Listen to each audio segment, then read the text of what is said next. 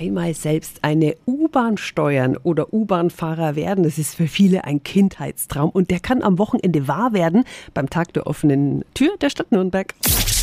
365 Dinge, die Sie in Franken erleben müssen. Ab Freitag gibt es über 120 Veranstaltungen am Wochenende, unter anderem auch eine tolle Aktion der VAG. Stadtsprecher Andreas Franke, guten Morgen. Einen wunderschönen guten Morgen. Wir dürfen selbst in die Rolle des U-Bahn-Fahrers schlüpfen, gell? Es ist wie beim Flugsimulator, man kann einfach mal sich auf den Sitz setzen des U-Bahn-Fahrers oder der U-Bahn-Fahrerin und schauen, wie man so ein Gerät durch die Tunnel unter Nürnberg steuern kann. Und wir dürfen noch tiefer in den Tunnel. Die Linie U3 wird aktuell nach Kleinreuth erweitert und wir dürfen exklusiv in den Tunnel zur Baustelle. Es ist mit das Spannendste überhaupt, was man im Laufe seines Lebens in Nürnberg sehen kann, weil so oft wird U-Bahn nicht mehr gebaut. Man darf hinabsteigen in die Röhre, die gebaut wird und mit den Experten mal unten so ein bisschen durch die Röhre zu stapfen und sich erklären zu lassen, wie aufwendig es ist, im Tunnelvortrieb so eine U-Bahn zu bauen. Tag der offenen Tür am Wochenende bei der Stadt Nürnberg. Wir stellen Ihnen jeden Tag ein Highlight vor. Das Programm finden Sie dann auch nochmal auf radiof.de.